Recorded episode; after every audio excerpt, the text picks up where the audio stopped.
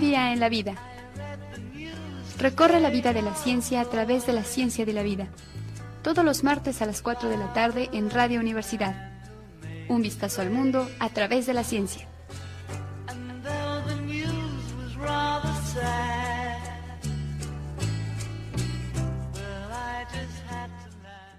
¿Por qué llueve eh, con mayor probabilidad en verano?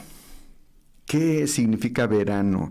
cómo estamos hablando de los trópicos eh, y cómo combinamos esto con los temas que voy a tratar. Así es que voy a hacer una conexión a lo mejor rara, a lo mejor este, no me sale del todo, pero voy a empezar a platicar sobre este asunto de por qué llueve el verano, qué significa, eh, qué significa trópico, qué significa solsticio, Em, y después me voy a pasar a las efemérides. La semana pasada cumplió años mi querido Eratóstenes de Sirene, un eh, de verdad uno de los eh, investigadores, pensadores, filósofos, artistas, que es un personaje de veras fuera de este mundo.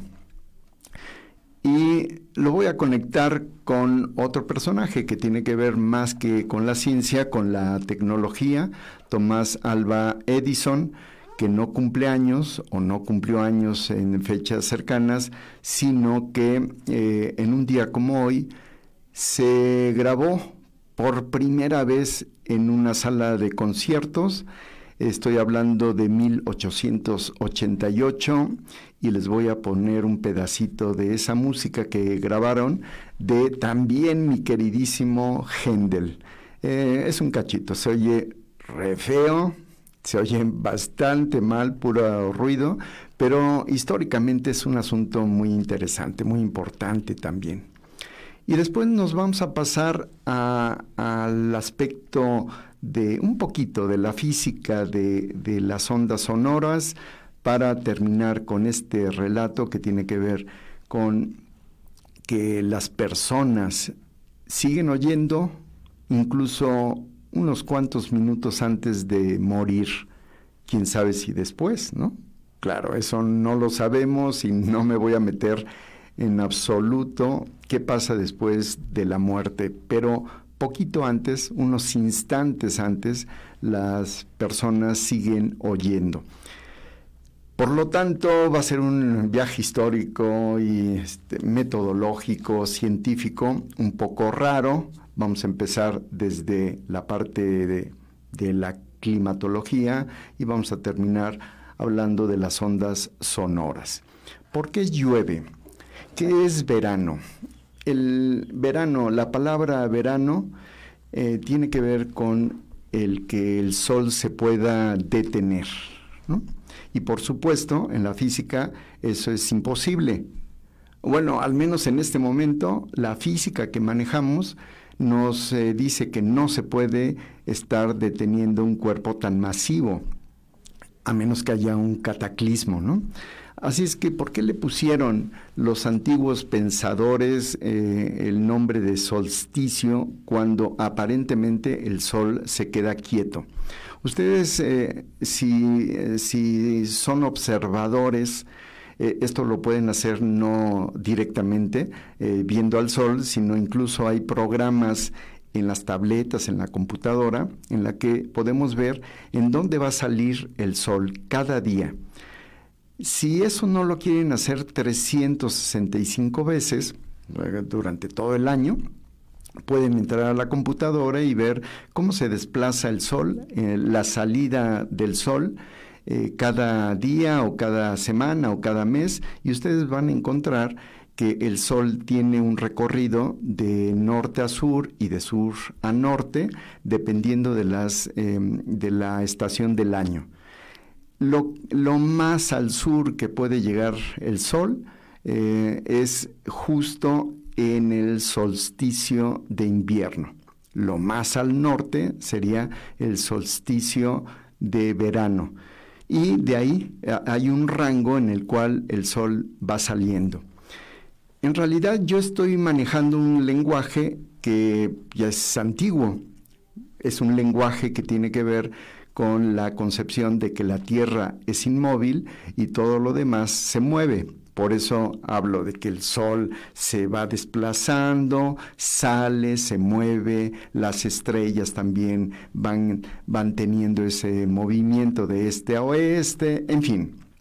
Ese tipo de lenguaje nos, nos queda como tradición de hace eh, bastantes eh, siglos eh, dos, tres siglos antes de Cristo, se estableció que eh, una de las teorías más, más explicativas ante lo que estábamos viendo era que la Tierra se mantenía quieta y todo lo demás se movía. ¿Por qué el Sol tenía esa curiosidad de desplazarse?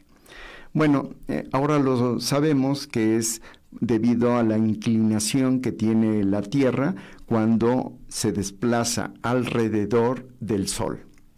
Entonces vamos viendo que el, Sol va eh, mandando sus eh, rayos en diferentes áreas. Por ejemplo, en, junio, el 21 de junio, eh, su punto más, como más directo tiene que ver con el trópico de cáncer. Eh, en el trópico de Capricornio sería en el solsticio de invierno o el verano del hemisferio sur. Solamente voy a hablar del hemisferio norte para no hacernos tantas bolas. Y eh, hay un rango en el cual entonces el sol se va moviendo, entre comillas, y justo cuando llega el 21 de junio, el solsticio, en ese momento un par de días, quizá tres, lo podemos encontrar que sale es eh, prácticamente en el mismo lugar. Y esto es una ilusión nada más. Es como si estuviéramos viendo de lado al sol dando vueltas en un giro o cualquier cuerpo, una pelota, por ejemplo, y lo estuviéramos viendo de manera Em, de, uno de los lados, no desde arriba, como usualmente representamos al sistema solar. Y entonces cuando dan vuelta unos objetos y los estamos viendo de manera em, eh, prácticamente de lado, entonces vemos el desplazamiento de izquierda a derecha y cuando están dando la vuelta, es ahí cuando vemos aparentemente que se quedan quietos. Y después eh, un movimiento hacia el, hacia el, lado contrario y otra vez cuando están dando la vuelta, otra vez se quedan quietos. es el, solsticio. Eh, ¿Por qué hablamos de, trópico y de cáncer y de capricornio? Trópico es una palabra que nos refiere a el retroceso, el volver a regresar. Y entonces, justo en el trópico es cuando se lleva a cabo el solsticio, es decir, cuando el sol se detiene y empieza a regresar y empieza a moverse en dirección contraria. Eh, ¿Por qué de cáncer y por qué de Capricornio?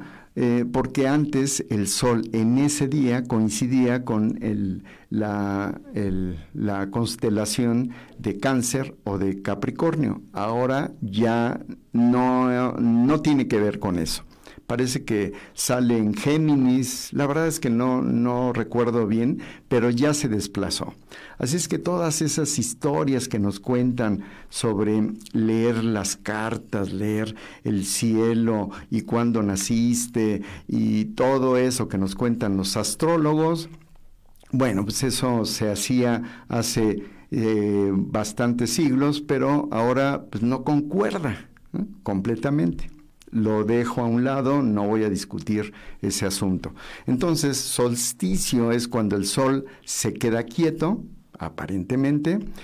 Trópico es cuando empieza el retroceso, ya sea de norte a sur o de sur a norte, y las eh, constelaciones del zodiaco asociados a este movimiento, bueno, se sabía que era antes, pero ahora ya son otras constelaciones.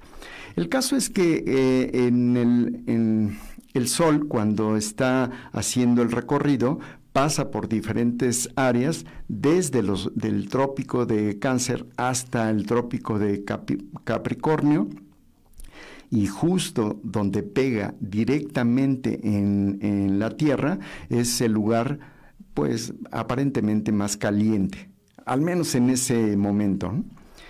Entonces, cuando llega el verano, el punto más caliente sería donde los rayos pegan directamente en el sol, eh, perdón, en la tierra. Y esto eh, nos lleva a dos cosas. Primero, una, que me habían pedido que lo explicara, por qué se eh, llevan a cabo los, tornados o los ciclones o, los huracanes, que básicamente es lo mismo, son ciclones todos, y dependiendo de qué sean y en dónde se encuentran, pues, se llaman em, tifones, eh, huracanes y algunos le llaman incluso ciclones a los ciclones. Bueno. Eh, imagínense entonces que el sol está pegando, los rayos del sol caen directamente en África, en esa parte desértica del África, donde cruza uno de los eh, trópicos, va calentando la tierra, va calentando el, aire, el aire caliente sube, es una cuestión física clásica porque el aire caliente es menos denso y al ser menos denso pues se eleva y se encuentra con eh, pues, muchas cosas arriba, desciende la temperatura, el aire vuelve a bajar, se calienta otra vez y así se hacen movimientos de convección. Pero ¿qué pasa cuando, cuando llega a un área húmeda? Por ejemplo, el mar cómo se va desplazando esta, estas masas de aire y llegan al mar, en el mar hay mucha humedad y es jalada por la columna de aire que asciende. Y una vez que llega arriba se condensa por la temperatura, también se condensa por las partículas que hay en la atmósfera, se generan las gotas, la gota crece, se acumulan y cada vez crece más, se ven las nubes negras como eh, de donde yo venía y pues empieza a llover, caen las gotas y a veces son tormentas. Pero, ¿qué pasa cuando está subiendo la columna de aire húmedo y de repente una columna de aire de manera horizontal, los eh, famosos vientos salicios, golpean a esa columna y la hacen girar. Y en el momento del giro empieza a formar eh, un incipiente huracán, un incipiente ciclón que puede ir agarrando más fuerza dependiendo de la temperatura, de la velocidad del viento que va ascendiendo y también si está ya en el mar y está jalando eh, suficiente agua, entonces tenemos un huracán que va subiendo de categoría. Y bueno, eh, después la historia puede ser diferente dependiendo tanto de la temperatura como de los lugares donde va topando. Y una vez que entra a tierra, va disminuyendo eh, la fuerza en algunos casos y bueno, ya tenemos toda esta, esta dinámica de por qué se forman los huracanes en este momento y en estas eh, condiciones y en estos lugares. Eh, bueno, aquí no se forma el huracán, no estamos en el mar, pero eh, estamos viendo, por ejemplo, lluvias torrenciales. Muy bien, ahí está la explicación. Tengo otra pregunta también, me gustaría contestarla este, un poquito después, tiene que ver con una eh, vida en el espacio, vida extraterrestre, las posibilidades de encontrar vida, y esa es una pregunta que voy a contestar después. Muy bien, entonces eh, voy a conectar esto del trópico y, el sol y, y, demás, pero ya no en condiciones de humedad, ya no en condiciones en las que se forma un huracán y llueve, sino imagínense un día completamente soleado, y en el trópico de, cáncer, justo en ese momento, el 21 de junio, cuando entra el verano, los rayos del sol eh, llegan directamente a la Tierra. Entonces, a las 12 del día, las personas saben que no hay sombras. Es el único día en el que se pueden asomar a un, a un pozo y ver todo el fondo. Es el único día, porque en los demás días el sol empieza a moverse y entonces genera una pequeña sombra, aunque sea pequeña, pero ya no vemos completamente el, fondo. Eso ocurría, o, sigue, ocurriendo, por supuesto, en un lugar llamado Siene, ahí en África. Eh, Siene ahora se llama Asuán. Una vez que, ustedes entren a Google Earth, pueden teclear Asuán y los va a llevar directamente a esa ciudad, al lado del río. Bueno, si siguen el río hacia el norte, van a encontrar eh, todo lo que sabemos de esa historia maravillosa de los egipcios. A lo mejor van a encontrar ahí cerca las pirámides y demás, pero si llegan al mar, van a encontrar la ciudad de Alejandría, Alejandría, porque bueno, pues Alejandro Magno era no solamente magno, sino era un egocéntrico y le puso eh, su nombre a una ciudad. a los treinta y tantos años ser un gran emperador, pues imagínense, ¿no? El ego que traía ese chamaco, desgraciadamente murió em, temprano también. Y bueno, dejó una gran ciudad, la ciudad de Alejandría la tomó, bueno, toda una dinastía de los Ptolomeo y empezaron a construir una ciudad cosmopolita. Imagínense viviendo eh, hacia el mar, eh, con todo el tráfico, con toda la mercancía que había, como si fuera un Nueva York ahora, este, todo el comercio estaba ahí, todas las finanzas estaban ahí, pero Ptolomeo, el primer Ptolomeo, empezó a ocurrirse, se le ocurrió que también podría ser una ciudad cultural. Formó el museo, formó la biblioteca y algunas otras maravillas, el faro, por ejemplo, obeliscos increíbles.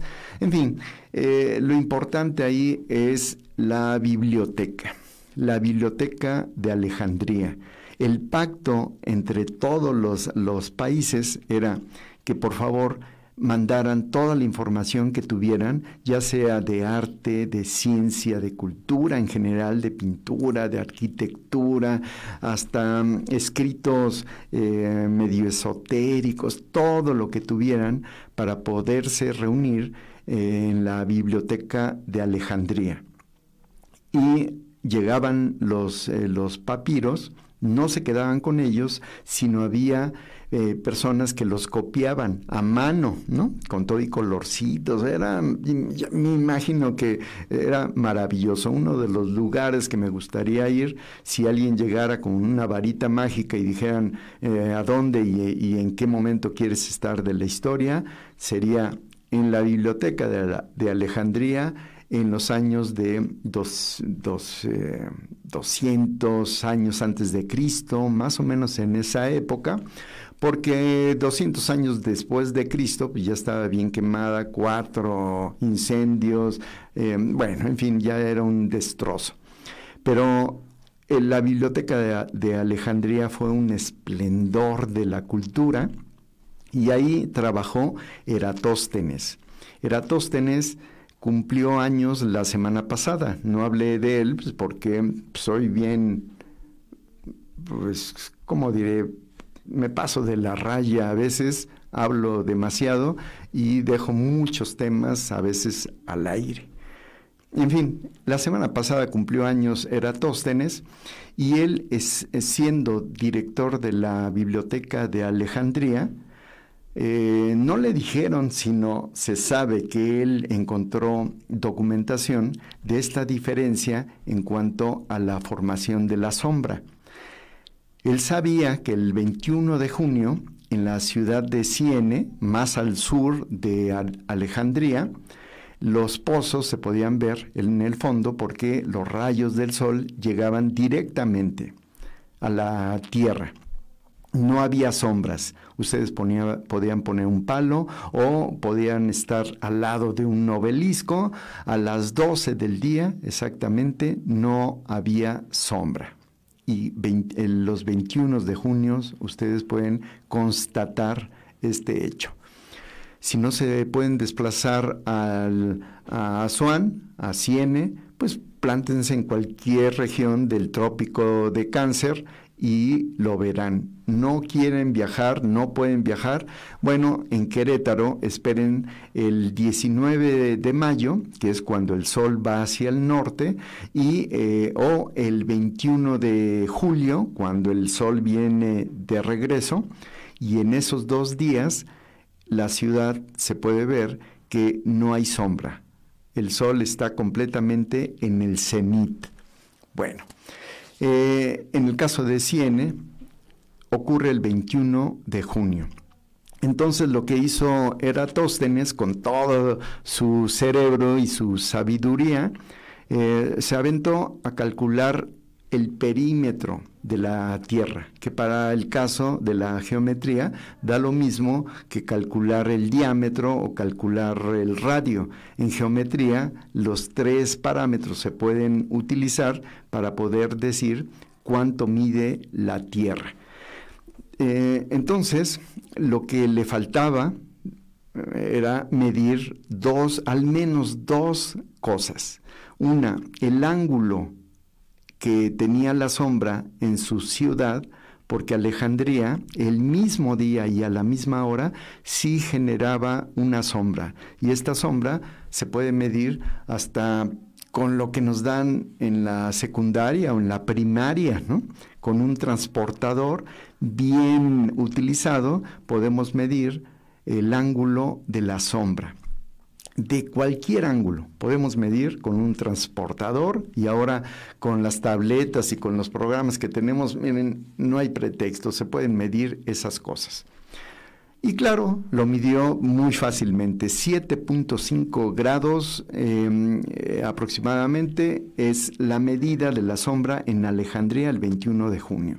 No hay sombra en Asuán, así es que eh, la Tierra es redonda, es una prueba, ¿no?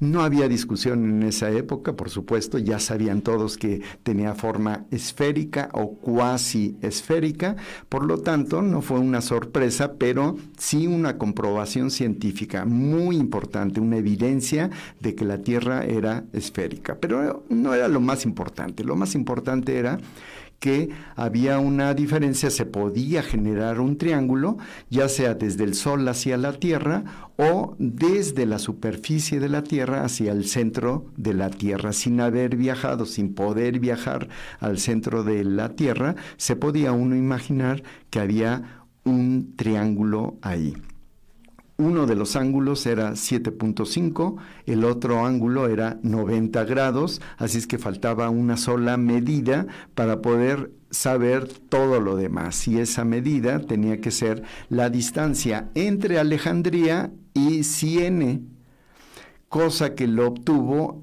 más o menos preguntándole a los comerciantes que iban de Siena a Alejandría y al revés, como cuántos pasos eran de para recorrer esto. Creo que la respuesta no fue de que alguien caminó y demás y pobrecito, sino que hicieron un cálculo aproximado de el desplazamiento de los camellos cada día y entonces hicieron el cálculo más o menos aproximado. Bueno, ese, ese, esa aproximación lo que dio es 40 mil kilómetros de perímetro, 12 mil y tantos kilómetros de diámetro. 6 mil kilómetros de radio, si ustedes lo quieren ver así. Entonces la medida fue completamente sencilla. Si, si la distancia entre, entre mm, eh, Alejandría y Siene es lo que sabemos ahora, aproximadamente 800 kilómetros. Esto es 7.5 grados. ¿Cuántos grados tiene una circunferencia? 365. Así es que hacen una regla de tres simple y vil. Si 7.5 nos dan 800 eh, kilómetros, ¿cuánto nos darían 365 grados? Y la respuesta fue 40.000 y fracción de kilómetros. Nada mal para un cálculo aproximado. ¿eh? Eratóstenes, de veras que es casi mi héroe. Hay otro héroe en esa época que se llama Aristarco. Y Aristarco tiene una historia que no voy a contar, pero que eh, tiene que ver con la distancia, no con el tamaño de la Tierra, sino con las distancias entre la Tierra y la Luna y la Tierra, la Luna y el Sol. También lo hizo por triangulación, pero él solamente llegó a decir que la Tierra era tres veces más grande que la Luna y el Sol estaba desplazado 19 veces de la distancia de aquí a la Luna, pero no sabían cuánto equivalía a eso. Lo único que le faltaba a Aristarco era saber el tamaño de alguno de los cuerpos, porque así podría empezar a entender todo lo demás. Si se hubiera esperado unos cuantos años, para seguir viviendo, podría haberse topado con eh, Eratóstenes, quien le hubiera dicho que la Tierra, su circunferencia mide aproximadamente 40 mil kilómetros. Y todo lo demás hubiera salido el cálculo de Aristarco, distancias, tamaños, proporciones, de veras que la geometría en ese entonces era la reina de la matemática y los que manejaban la geometría eran unos verdaderos genios.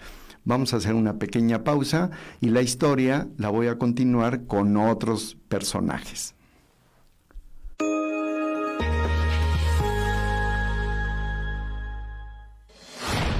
XHUAQ 89.5 FM Radio Universidad. Transmitiendo para ti las 24 horas del día. Estudios y oficinas.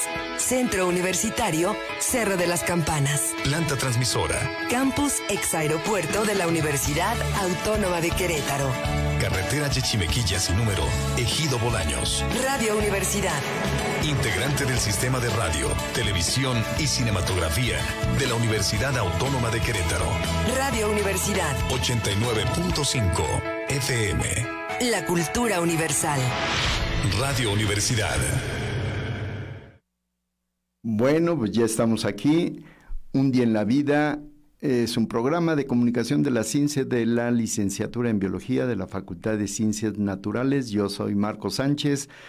Estoy platicando de una historia que tiene que ver con el Sol, la Tierra, los cálculos y ahora me toca decir eh, que había otros cálculos, ¿no? Digo, en la ciencia y en la tecnología siempre hay alternativas.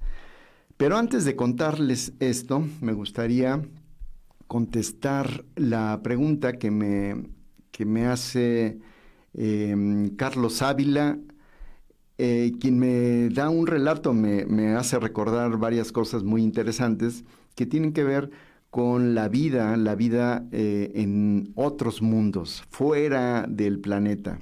Eh, hay un programa llamado SETI para poder eh, localizar alguna señal por radio, por ejemplo, que nos indique que hay vida fuera de este, de este sistema solar.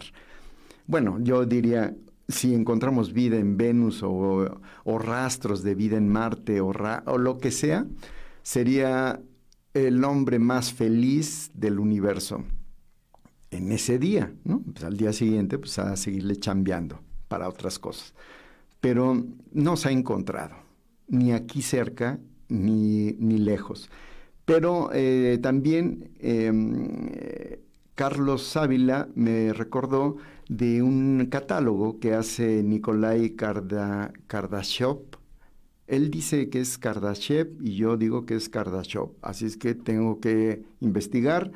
Creo que es Kardashev. Ojalá que me equivoque y que Carlos me aclare ese, asunto. Pero bueno, es el mismo autor y lo que eh, o Kardashev nos dice es que eh, podría haber un biomarcador, si quieren ustedes, se acuerdan que les comenté que había un biomarcador la semana pasada, pero él no hablaba de eso, hablaba de que es posible localizar a una, a una civilización y saber más o menos en qué grado de avance tiene.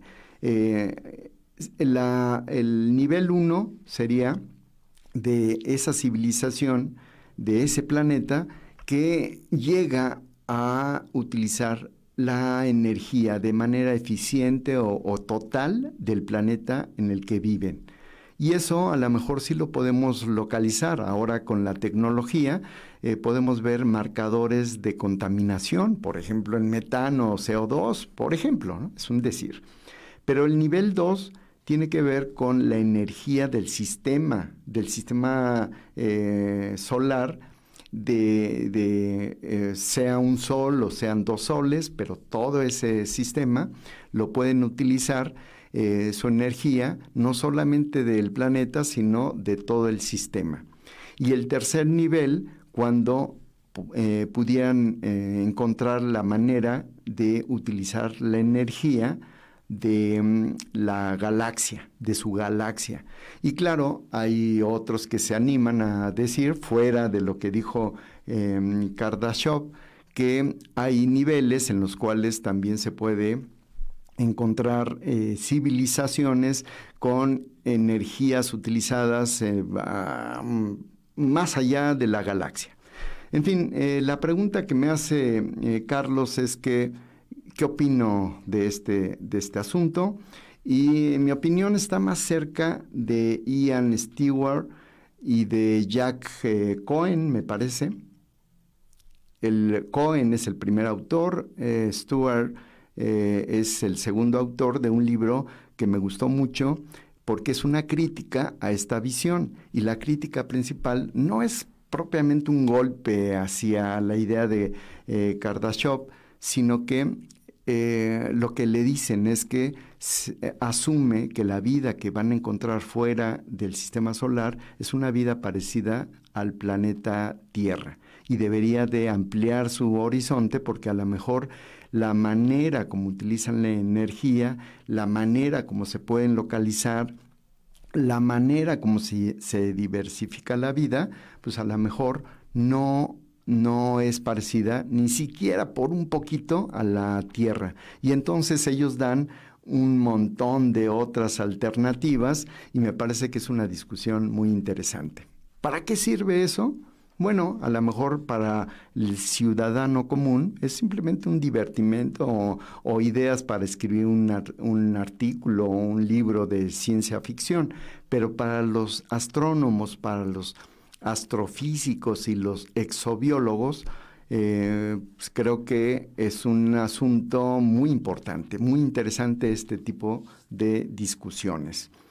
Muy bien, eh, David, así nada más dice, la circunferencia tiene 365 grados, pero la circunferencia tiene 360 grados. A ver, tiene 365 grados, pero la circunferencia tiene 300. No entiendo. A lo mejor lo transcribieron mal, David, a lo mejor sí es un error aquí. Dice, la circunferencia tiene 365 grados, pero la circunferencia tiene 360 grados. Sí está raro, ¿no? Ahí me parece que hay un problema de transcripción. La circunferencia, a lo mejor lo dije mal, tiene 360 eh, grados. 365 eh, son los días del año. No sé si ahí viene el problema. En fin, em, entonces, eh, gracias David. Mm, al menos nos permites aclarar este asunto. Muy bien, entonces sigo con mi relato Eratóstenes eh, midió la circunferencia de la Tierra, asumiendo que era una esfera, y la midió prácticamente como la tenemos ahora, 40 mil y fracción de kilómetros. El dato exacto no lo tengo en este momento, ojalá que me ayude alguien, pero se aproximó.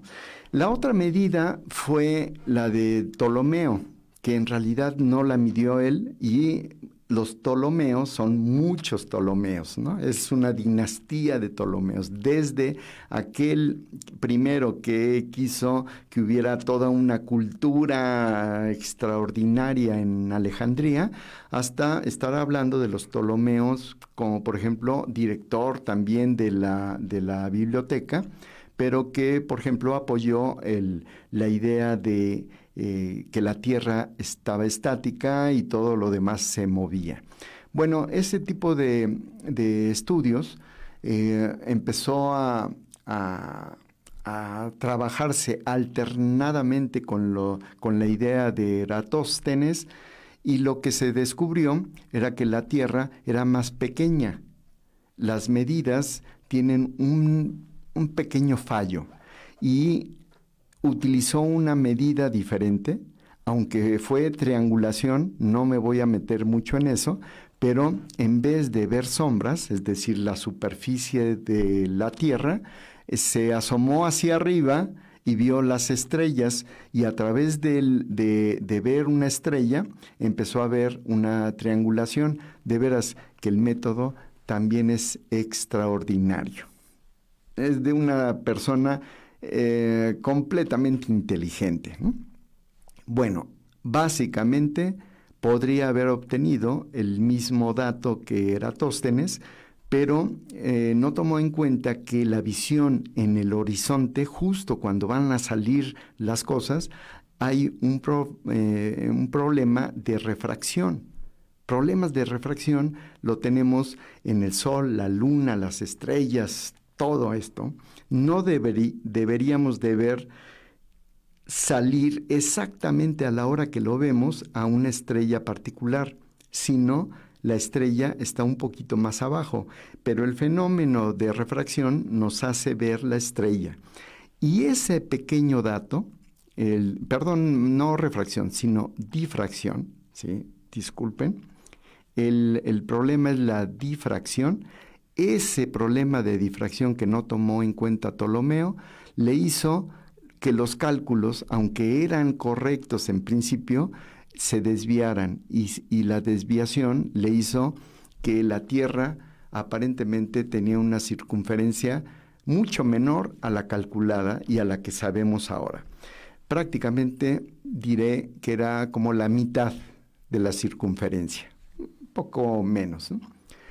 Bueno, esto repercutió hasta 1450 y tantos, cuando Toscanelli toma no el dato de Eratóstenes, sino el dato de, de Ptolomeo, y empieza a trabajar con eso, con un mapa en el cual la Tierra es más pequeña.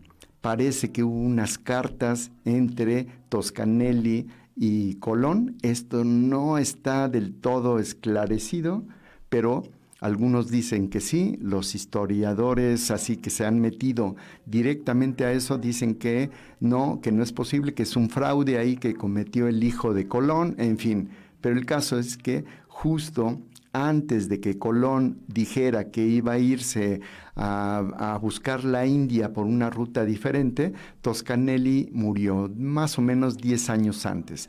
Según la carta, para los que crean en eso, la carta decía que dado el cálculo que hacía Ptolomeo y también Toscanelli, la Tierra se podía eh, estar más chica y entonces podía llegar a la India a través de la circunnavegación. Ya saben la historia posterior. Eh, Colón se avienta, eh, le creen los reyes católicos y ahí van y pues, por poco muere casi a la mitad del océano. Afortunadamente llegó porque Toscanelli, en el mapa de Toscanelli, había una isla que deberían de haber encontrado y que coincide con el inicio de las Antillas, donde llegó Colón. Colón murió creyendo que sí había llegado a esas costas de la India. En fin, eh, el problema entonces fue un, un asunto de difracción. ¿no? La difracción hace que se desvíen los rayos del sol o los rayos de la estrella o la luz de una lámpara. Solamente vean ustedes que metan un palito en el agua y van a ver cómo se tuerce. Ese es el problema de que estoy eh, hablando. Pero aparte, se dispersa la luz y también el sonido. El sonido también tiene un asunto que tiene que ver con la difracción. El sonido, ¿cómo sabemos que el sonido se puede difractar? ¿Cómo podemos eh, oírlo? ¿Cómo podemos registrar el sonido? Bueno, eh, podemos saber que el sonido está rebotando porque oímos eco. Podemos saber que el sonido se dispersa porque a veces a, la distancia solamente oímos eh, las frecuencias bajas, los pum, pum, pum, cuando están cerca de una fiesta, por ejemplo.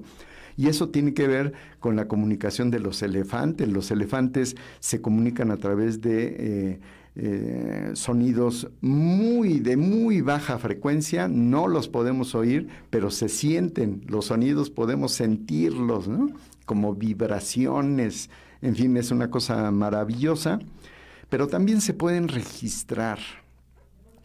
En un día como hoy, 29 de junio de 1888, Edison y sus eh, compañeros registraron por primera vez en unos tubos, en unos eh, tubos que, que mm, inicialmente ahumaban, pero después le pusieron una capa como de, de mm, cera eh, y que podían generar unas figuras.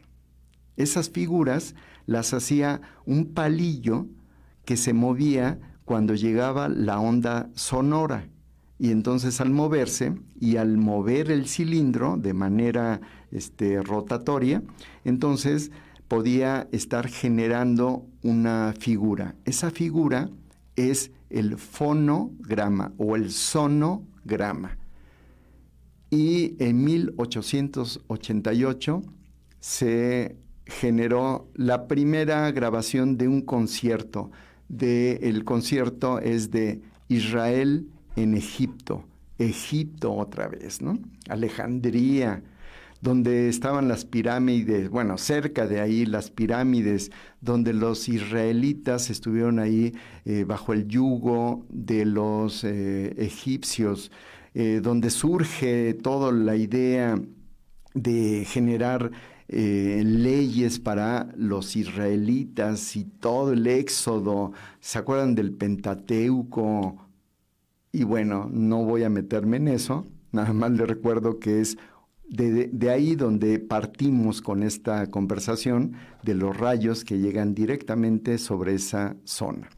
En fin, entonces eh, se tocó la obra eh, Israel en Egipto. La tengo aquí, son ocho minutos. Mm, tengo la impresión de que no me va a dar tiempo, está todo conectado, pero este, ah, se lo voy a poner, total.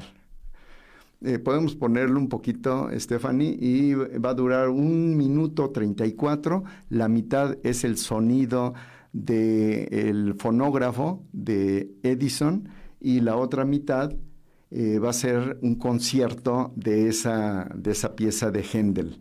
Es un oratorio. Vamos a oírla. Vamos a ver si se oye.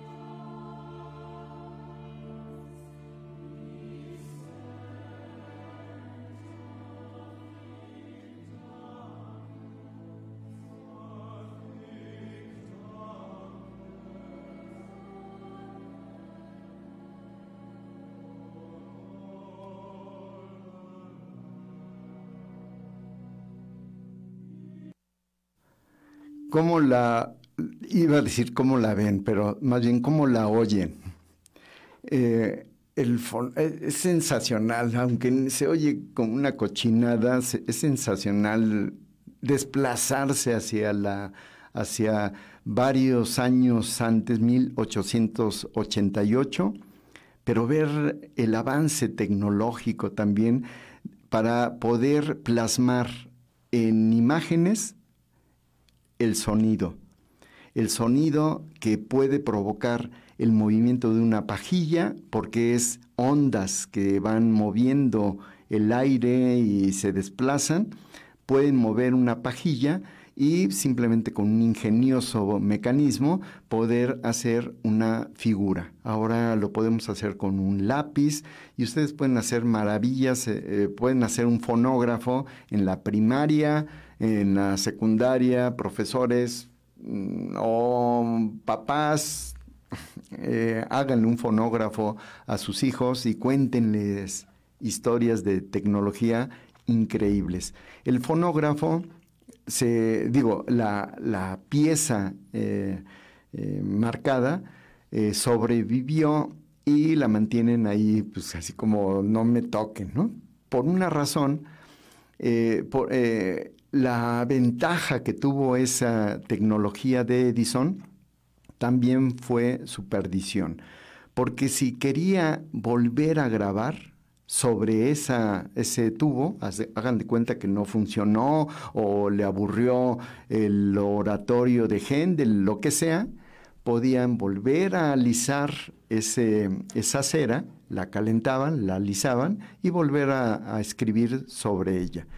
Entonces era una revolución tecnológica, pero las personas que compraban esos aparatos lo que querían era oír y mientras más oían en la cera pues, se desgastaba y ya al cabo de un tiempo pues ya no podían oír nada y tenían que ir con el proveedor y el proveedor les hacía largas. Lo mismo que ocurre ahora ocurría en 1888.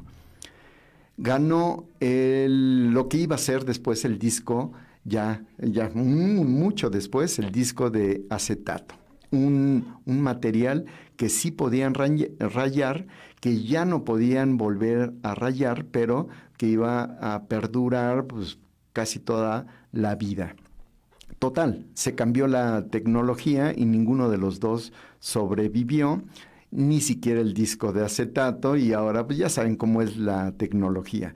La manera como yo les pasé la, música fue a través de un sistema digital. Ya ven cómo, cómo cambian las cosas. El caso es que los historiadores que también se comportan como científicos buscan evidencias, buscan pruebas y demás, le rascaron por ahí y resulta que no es la primera grabación de algo, o sea, no es la grabación escrita en un papel, eh, la que se conserva eh, como la de Edison no es la primera, sino que ya había otros autores que habían eh, inventado aparatos similares y que 10 o 20 años antes habían registrado la voz, el canto de, de, una niña y creo que una pieza musical, un, un claro de luna, no de Debussy ni de Beethoven, era otra pieza, folclórica me parece, y resulta que eh, parece que Edison ni lo que estoy hablando es lo primero que se grabó. También tengo esa grabación, ya no la voy a poner, pero si ustedes quieren oírla, les paso el link o les paso el archivo para que ustedes vean la grabación que hizo Patrick Pfister, eh, perdón, ese fue el historiador, y la grabación la hizo Edward Leon Scott. E, e, este personaje lo hizo en 1857 y ahí está esa grabación no en sonido digital, eh, la encontraron, sino en un papel. Maravilloso la manera como podemos traducir el sonido en un papel y después rescatar de ese papel eh, el audio.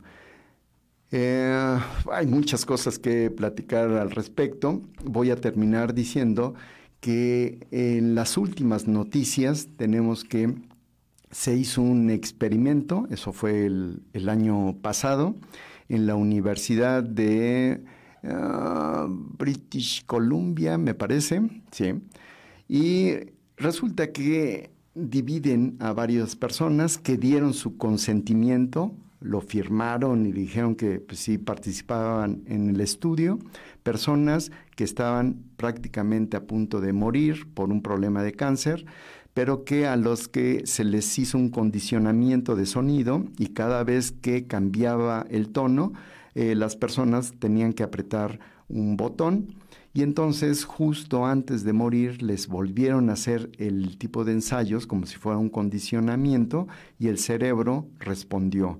No respondió solamente al sonido, porque hicieron sus trabajos así para hacer un control, sino respondió la estructura, y la frecuencia con la que se responde, indicando que era una respuesta consciente, no era una respuesta nada más así porque las neuronas responden a todo. La persona estaba oyendo y también estaba procesando la información auditiva. Eh, triste, triste, es a lo mejor criticable el tipo de estudios, pero véanlo de esta forma, se está avanzando a través de personas que donan su cuerpo, su eh, cerebro, para poder hacer investigación científica. Ya se me acabó el tiempo, dos minutos. En dos minutos les quiero contar también, a lo mejor lo único que me queda es una anécdota y aquí este, eh, la LOC ya quiere abrir la puertita, pero voy a aprovechar mis dos minutotes. Eh, yo trabajé en aspectos de neurociencias, sacaba electroencefalogramas, pero de rata. Mi trabajo era en animales de laboratorio y cuando fui a un laboratorio me iban a enseñar una técnica nueva y lo que hicieron fue eh, meter un electrodo al cerebro del animal para oír las neuronas. No me la creía, de veras en realidad no es que estuvieras oyendo, sino que el meter el electrodo detectaba las corrientes eléctricas y esas pequeñas corrientes eléctricas las traducía en un, con un aparato para que yo las pudiera oír, porque solamente oyendo podía saber que ya había llegado al sitio donde tenía que inyectar un fármaco. Entonces en el trayecto oía diferentes patrones de neuronas y de veras que en este momento, bueno, en, aquel momento y en este momento, hasta las lágrimas se me quieren salir porque la primera vez que oí una neurona, de veras que es sensacional. Oír este, cualquier cosa oír en papel, oír en, neuronas, oír en electroencefalograma, me parece que es una de las cosas más sensacionales. Se me acabó el tiempo, le agradezco a Stephanie Minchini y bueno, pues, eh, bienvenido la LOC para su programa. Yo soy Marco Sánchez, los espero la próxima semana.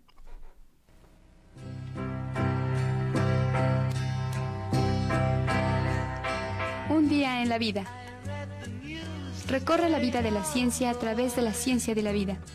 Todos los martes a las 4 de la tarde en Radio Universidad. Un vistazo al mundo a través de la ciencia.